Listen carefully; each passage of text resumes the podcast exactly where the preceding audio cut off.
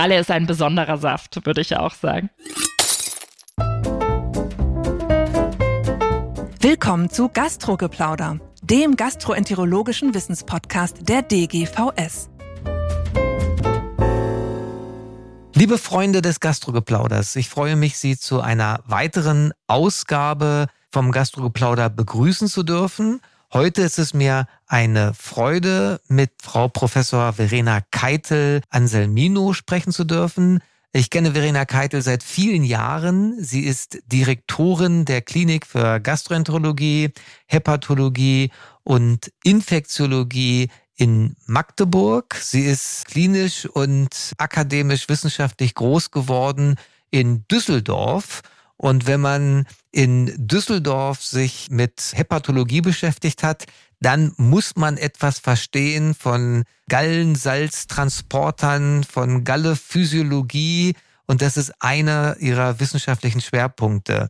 Verena, ich freue mich sehr, dass wir heute gemeinsam plaudern dürfen. Ja, lieber Heiner, ganz herzlichen Dank für die Einladung. Ich freue mich auch hier zu sein und über meinen Lieblingssaft, die Galle, reden zu dürfen und was wir da vielleicht für Erkrankungen haben. Wir hatten als Aufhänger uns überlegt, warum ist dieses Thema jetzt ganz spannend und das ist gleich als Teaser für den zweiten Teil des Podcastes, dass es ja so neue Medikamente gibt. Die sind zugelassen für seltene cholestatische Lebererkrankungen, die sogenannten IBAT-Inhibitoren. Die pädiatrischen Hepatologen kennen sich da so ganz viel mit aus. Und meine Frage ist jetzt, was müssen wir erwachsenen Hepatologen und Gastroenterologen darüber wissen?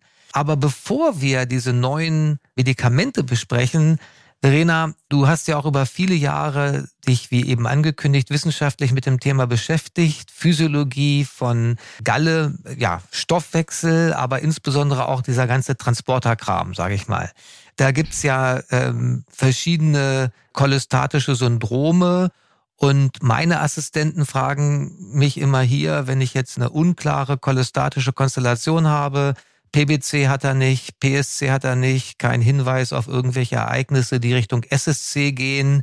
Und dann ist die Frage, was muss ich denn jetzt wohin schicken, um zu verstehen, ob da irgendwas vielleicht Angeborenes hintersteckt? Also wie ist dein Ratschlag für diese nicht ganz klar zu definierenden cholestatischen Syndrome, wie wir diagnostisch da vorgehen?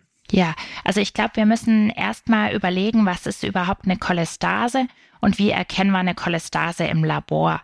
Und wir lernen ja eigentlich alle im Studium, dass eine Cholestase bedeutet, wir haben eine Störung des Galleflusses, soweit so richtig. Aber wir haben eine erhöhte alkalische Phosphatase, eine erhöhte Gamma-GT und oder zusätzlich ein erhöhtes Bilirubin. Das ist auch richtig für alles, was den Gallengang betrifft. Wenn die Cholestase auf Ebene der Cholangiozyten lokalisiert ist oder halt auf dem Weg in den Darm.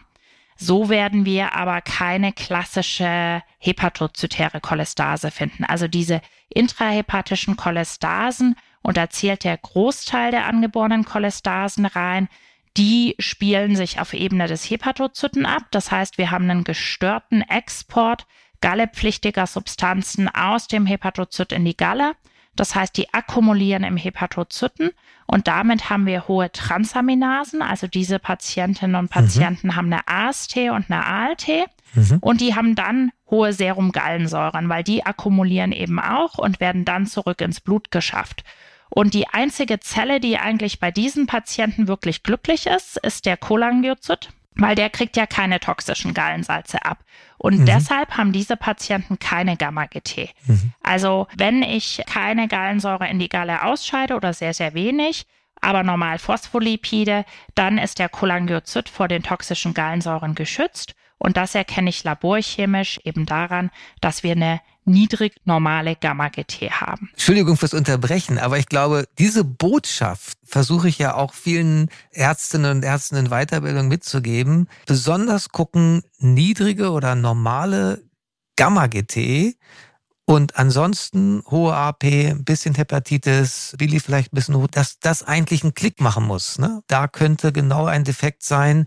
Und wie du es so schön gesagt hast, der Cholangiozyt freut sich, deswegen Gamma-GT niedrig und das Problem ist im Hepatozyten. Genau, und wenn du es dann noch schaffst, sie dazu zu bringen, Gallensäuren im Labor anzukreuzen Und der Patient oder die Patientin muss dafür nicht nüchtern sein, weil wir suchen hier nicht minimal erhöhte Gallensäuren. Wir suchen hier was Knackiges. Diese wirklich angeborenen, autosomal rezessiv vererbten Kinder, die es auf beiden Allelen haben, die haben in den Studien 250er Gallensäuren gehabt, also 250 Mikromol. Normales unter mhm. 10. Das heißt, das ist richtig, richtig erhöht. Bei den Erwachsenen sehen wir das ein bisschen niedriger, weil wir typischerweise eher Heterozygote sehen. Aber das ist ein sehr, sehr guter Marker, um diese Cholestase bei einem hepatitischen Bild mit normaler Gamma-GT zu erkennen. Man muss aber auch sagen, das hattest du vorhin auch schon angedeutet, wir haben auch angeborene Störungen und der Klassiker ist eben ABCB4 oder MDR3. Das ist unser Phospholipid-Transporter und da passiert jetzt das Umgekehrte. Wenn ich wenig Phospholipide in der Galle habe, habe ich bei normaler Gallensäureausscheidung relativ erhöhte Gallensäuren und das heißt, in dem Fall mache ich dann den Cholangiozyten doch unglücklich, weil dann ist der Schaden hier. Diese Gallensäuren können diese Zelle sozusagen schädigen und damit haben diese Personen dann doch eine Gamma-GT. Und das muss man sagen, ist der wahrscheinlich im Erwachsenenalter am häufigst zu sehendste Defekt also die ABCB4-Erkrankung. Also wir sehen Transaminasen, wir sehen eine Gamma-GT, die haben auch erhöhte Serumgallensäuren und das ist eine typische Cholangiopathie.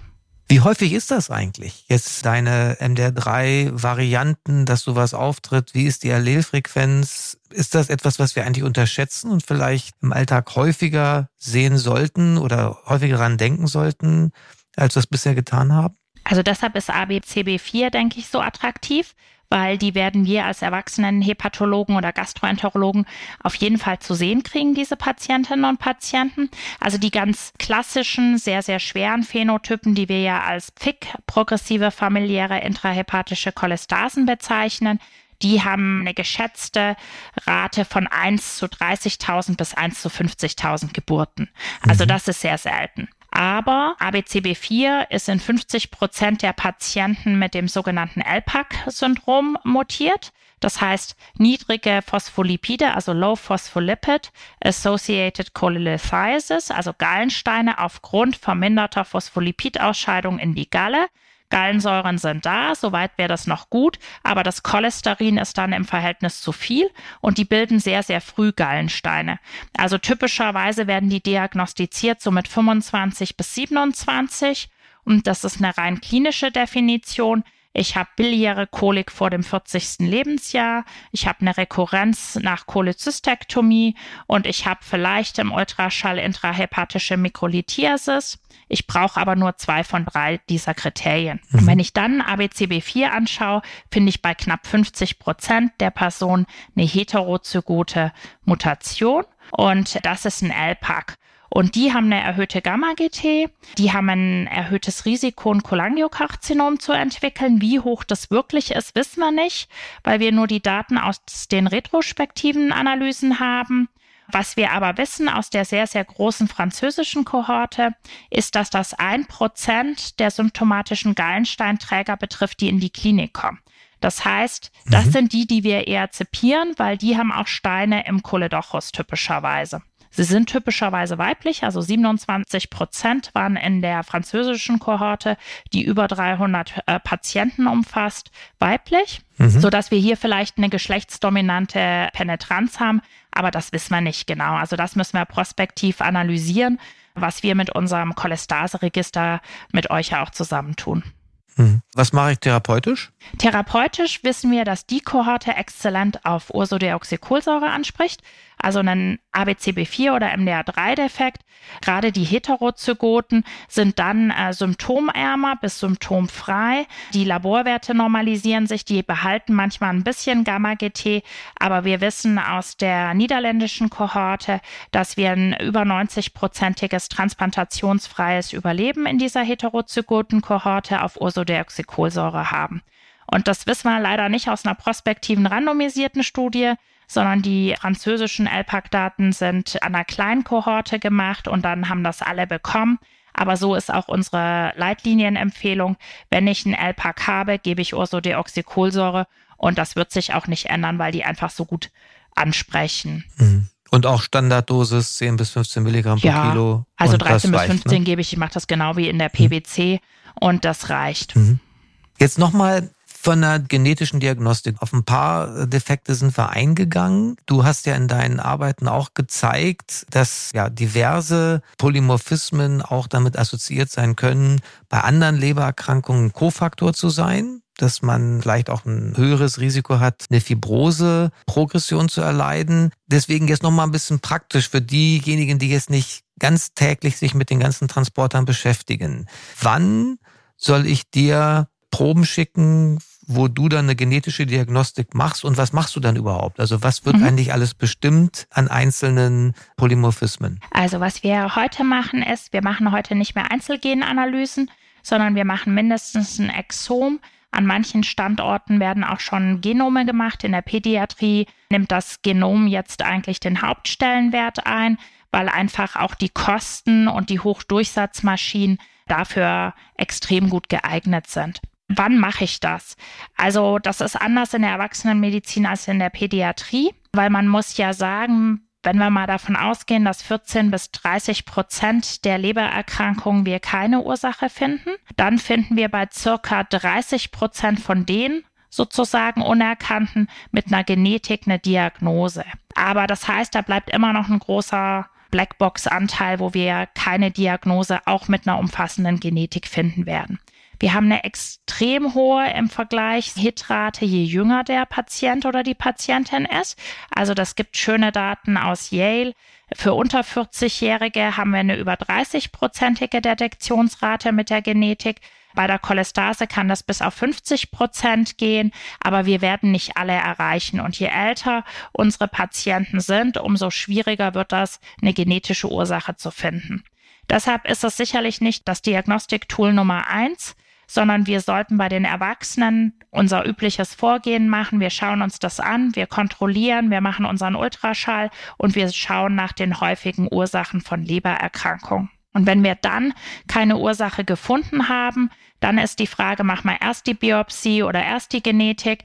Also ich mache dann relativ zügig zu dem Zeitpunkt die Genetik, nehme aber die Biopsie trotzdem gerne, weil unsere Pathologen uns schon auch sagen können, ihr habt da eine intrahepatische Cholestase oder ihr habt was am Gallengang und ihr habt da Veränderungen. Das heißt, das hilft schon, auch dann am Ende das genetische Ergebnis einzuordnen. Was macht man bei der Genetik? Nach der entsprechenden Aufklärung würden wir heute ein Exom oder eben ein Genom machen. Das ist eine EDTA-Röhrchen mit der Aufklärung. Bei uns macht das die Humangenetik für uns. Und dann ist es nicht so, dass man dieses komplette Exom anschaut, sondern da werden virtuelle Panels drüber gelegt. Das heißt, ich habe denen meine Liste meiner Lieblingsgene gegeben, also alles, was auf irgendwelchen Kongressen mit genetischer Cholestase assoziiert sind. Dann kommen immer noch mhm. so ein paar dazu, für die man sich selber besonders interessiert. Und das läuft da drüber und davon kriege ich dann das Ergebnis. Und wenn ich da nicht fündig geworden bin, mir aber sicher bin, da ist was, dann könnte es ja sein, dass ich ein neues Gen habe oder an irgendein Gen nicht gedacht habe. Dann kann man zurückgehen, gemeinsam mit der Humangenetik und sich nochmal anschauen mit anderen Analyseparametern, was kann ich noch finden. Und das ist eigentlich ganz schön, weil man kann durch nochmalige Analyse der bereits vorhandenen Daten mit anderen Filternsets nochmal so neun bis zehn Prozent potenziell eine Diagnose finden. Bedeutet aber, ich muss mit meinen humangenetischen Kollegen einfach eng kooperieren und sprechen und die Ergebnisse dann auch auswerten. Das heißt, man macht das heute in Kooperation, weil die Ergebnisse müssen auch schön eingelagert werden, damit man immer wieder drauf gucken kann, weil die sind heute so umfassend, dass man da viel dabei hat. Aber das ist ja nochmal eine coole Perspektive, dass wir jetzt auch mit den neuen Methoden in den nächsten Jahren wahrscheinlich einfach noch viel mehr lernen werden, welche Bedeutung einzelne Varianten haben und dann vielleicht auch in Kombination eine Rolle spielen. Und wir sind gespannt, wie es da weitergeht. Ich habe jetzt noch eine letzte kurze Frage zur Diagnostik, auch was die Genetik angeht. Auch wir haben ja auch immer wieder Austausch zum Beispiel zu Schwangeren, die eine Schwangerschaftskolestase haben. Würdest du bei äh, den Kolleginnen und Kollegen empfehlen, die jetzt vielleicht konsiliarisch in die Gynäkologie berufen werden? Mensch, ich habe da jemanden 28. Woche, die juckt. Brauche ich da jetzt eine genetische Diagnostik? Also ich brauche vor allen Dingen Serum-Gallensäuren, mhm. weil das die Diagnose der intrahepatischen Schwangerschaftskolestase bestätigt. Und wir wissen heute auch aus den äh, schönen britischen Daten, dass die Höhe der Gallensäuren entscheidend sind für die fetalen Komplikationen. Das heißt, das interessiert uns. Die Patientin muss nicht nüchtern sein. Wir nehmen das heute durchaus auch postprandial und der wichtige Wert ist 100 Mikromol. Also wenn die Patientin 100 Mikromol Gallensäuren erreicht, ist ab der 35. vollendeten Schwangerschaftswoche das Risiko für den Fetus, für einen intrauterinen Fruchttod steigt stark an. Das heißt, die wollen wir frühzeitig identifizieren. Wir wissen aber schon, dass die Komplikationen insgesamt ab 40 Mikromol losgehen. Aber wie gesagt, der Fruchttod hat die große Studie gezeigt. Da ist unser Cut-off im Moment 100. Ganz kurz, das ist ein ganz wichtiger Punkt. Das heißt, auch für alle Kollegen, die sich da natürlich mit täglich beschäftigen.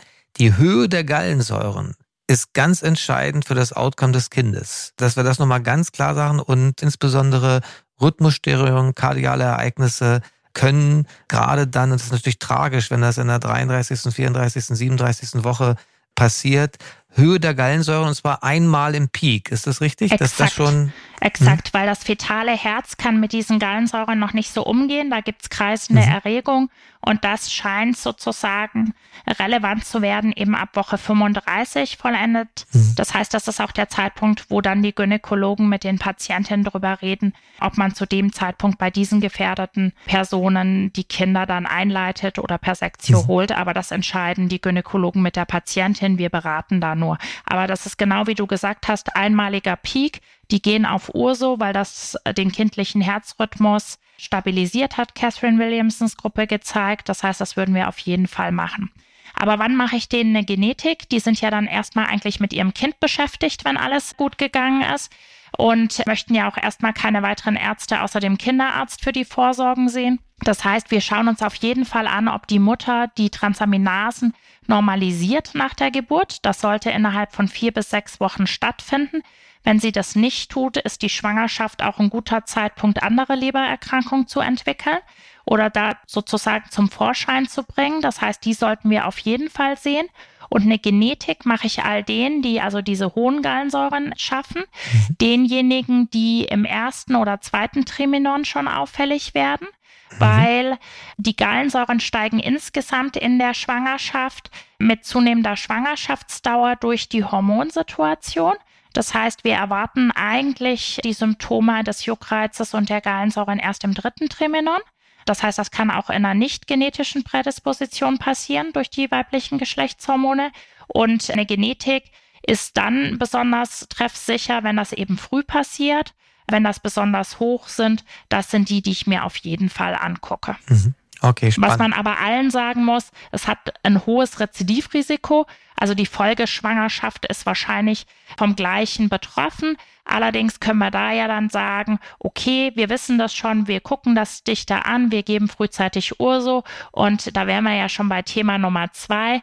Eigentlich halten wir ja auch potenziell die Albert-Inhibitoren für eine ganz tolle Idee für diese Patientin weil sie ja nur im Darm wirken, also die, die wir zumindest im Moment haben, die unterbrechen die enterohepatische Zirkulation, indem sie den intestinalen oder ilealen Gallensalzaufnahmetransporter hemmen, der heißt auch ASBT, deshalb werden die auch ASBT-Inhibitoren genannt.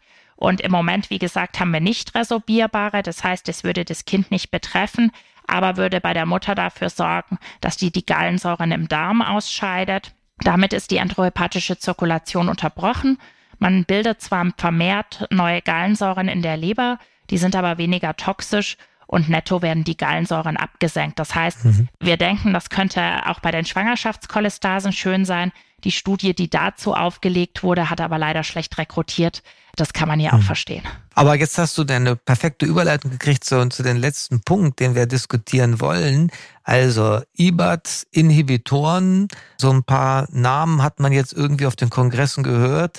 Wenn du jetzt nochmal sagst, den Mechanismus hast du eben schon dargestellt, aber wie heißen die Substanzen? Was ist zugelassen und was ist zu erwarten? Sprich, muss sich der Gastroenterologe, der Erwachsenenhepatologe mit diesen Substanzen schon auskennen oder sollen das erstmal die Pädiater machen und dann gucken wir mal, was in den nächsten Jahren passiert? Also ich glaube schon, dass wir uns damit auskennen sollten, weil zumindest laufen ja die Studien auch für andere cholestatische Erkrankungen wie PBC mit Juckreiz und PSC mit Juckreiz. Und wir haben eine Zulassung für Patienten mit PFIC, also die ganz schwerwiegenden angeborenen Cholestasen. Und da ist auch der Subtyp egal. Ich brauche auch keine Genetik dafür, sondern das ist für diese Erkrankung zugelassen. Und da ist das Odevixibat im Moment zugelassen. Das wird gewichtsadaptiert eingenommen. Das ist in Tablettenform. Man muss allerdings sagen, die Studien sind ja vor allen Dingen mit Kindern gelaufen. Das heißt, ob die Dosis perfekt für die Erwachsenen ist, das werden wir wahrscheinlich in den nächsten Jahren auch ein bisschen selber rausfinden müssen. Aber mhm. was die Substanz eben sehr schön macht, ist, dass sie den Juckreiz vermindert durch das Unterbrechen der enterohepathischen Zirkulation, aber auch die Serumgallensäuren absenkt. Und das ist ja was, was wir genau bei diesen Personen möchten, weil das macht die AST, das macht die ALT und das macht den Leberschaden. Und da fehlen uns im Moment die Langzeitdaten, aber es gibt eben andere Daten aus den Registern, die sagen, wenn du die Serumgallensäuren relevant absenkst bei diesen Kindern auf unter 100, ich meine, da denken wir als Erwachsene immer noch, meine Güte, ist das hoch. Aber wenn die mit 250, 300 starten, dann haben die ein besseres transplantationsfreies Überleben. Und das wäre natürlich mhm. auch das, was wir uns wünschen würden und was attraktiv ist. Wir haben eine mhm. zweite Substanz, die zugelassen ist, das ist das Maralexibat für den Juckreiz beim Allergill-Syndrom. Das ist auch sehr cholestatisch in der Pädiatrie vor allen Dingen. Und hier ist es aber die Juckreiz-Zulassung, die wir haben. Es gibt aber für beide Substanzen auch die Studien jeweils für die andere Erkrankung in Phase 3. Also wir haben hier das erste Mal randomisierte Phase 3 Studien für diese seltenen Erkrankungen. Und wir haben verwandte Substanzen, wie gesagt, die bei der PBC, bei der PSC zum Einsatz kommen, um Juckreiz abzumelden. Das ist noch ein bisschen mhm. durchwachsen von der Datenlage für die häufigeren cholestatischen Erkrankungen, weil wir da A nicht so hohe Gallensäuren haben, der Juckreiz schwankend ist und wir ja auch noch eine ganze Menge andere Substanzen in der Erwachsenenmedizin mittlerweile für Juckreiz einsetzen. Wenn wir an die Fibrate denken und die ganzen Fibratstudien bei der PBC jetzt, die ja auch alle Anti-Juckreiz-Wirkung zeigen, dann ist das natürlich ein bisschen schwieriger, hier den Benefit zu zeigen. Mhm. Aber es ist ja spannend. Das heißt, du hast für beide Substanzen, gibt es Endpunkte, so was den Juckreiz angeht, aber wir erwarten letztlich für die Substanzklasse auch zusätzliche Effekte auf die ja, Hepatitis und letztlich den natürlichen Verlauf der Erkrankung. Auch weil, das ist mir wichtig zu betonen, weil mir einige Leute gesagt haben, es ist ja gut und schön, dass ihr da so ein bisschen Juckreizkosmetik macht. Wir reden nicht nur von einer Behandlung dieses ja sehr schwerwiegenden klinischen Symptomen, sondern eben auch einen Ansatz, von dem wir uns versprechen, den natürlichen Verlauf der Erkrankung zu beeinflussen. Und deswegen meine letzte Frage. Siehst du denn für diese Substanzklasse über diese jetzt selten genetischen Erkrankungen oder Allergie, siehst du darüber hinaus Perspektiven für diese Substanzklassen generell in der Behandlung von Lebererkrankungen. Ja, also ich glaube, das ist eine sehr spannende Substanzklasse und wir würden uns ja eigentlich wünschen, dass wir sie auch für die Heterozygoten zum Beispiel einsetzen können, wenn es relevant Gallensäuren zum Beispiel gibt. Also das denke ich ist sehr spannend. Was auch sehr spannend ist, dass die ersten Substanzen systemisch im Einsatz sind. Dann sollten wir sie wahrscheinlich nicht IBAT nennen, weil dann wird auch ASBT in der Niere gehemmt. Und dann kann man sogar über die Niere zusätzlich Gallensäuren ausscheiden. Das ist selbst bei den Kindern interessant, gerade für diejenigen, die gar keine Gallensäuresekretion in den Darm mehr haben. Was will ich da im Darm hemmen? Da wäre es schön, wenn ich die Gallensäuren anderweitig loswerde. Also ich denke, das ist sehr attraktiv, weil die heterozygoten Personen durchaus 20, 40 Mikromol Gallensäuren im Alltag mitbringen. Juckreiz, wie gesagt, wenn man ein Fibrat einsetzt, gar nicht so schlimm bei den Erwachsenen. Aber die haben ja kontinuierlich Leberwerte. Und ich meine, wir wissen alle, das macht kontinuierlich Inflammation, das macht Fibrose. Und ich meine, es gibt jetzt die ersten Langzeitdaten von den IBETs bei den Kindern. Klar, sehr, sehr kleine Zahlen, weil das noch die Daten der Phase 2 Studien, die dann verlängert wurden sind. Aber da passiert eben genau, was du sagst. Die, die ansprechen, sprechen nicht alle an. Aber die, die ansprechen, scheinen ein gutes transplantfreies Überleben zu haben. Und das heißt, Ich möchte eigentlich die Substanzen haben, um in die Grunderkrankung einzugreifen. Juckreiz auch wichtig, steht außer Frage, aber die Grunderkrankung ist ja das, was wir eigentlich adressieren wollen und wo wir eben Fibrose, Zirroseentwicklung, Transplantnotwendigkeit und was man auch nicht vergessen darf, bei einem Teil der genetischen Cholestasen eben das deutlich erhöhte Risiko für hepatobiliäre Karzinome. Bei den FIC-2-Kindern kann das bis zu 30 Prozent zum zehnten Lebensjahr bedeuten. Wenn wir das senken, erreichen wir ja auch enorm was. Also ja, mhm. ich bin optimistisch für die Substanzen. Ich hoffe, dass sie auch eine der größeren Phase-3-Studien bei einer häufigeren cholestatischen Erkrankung überleben. Aber das bleibt abzuwarten. Mhm.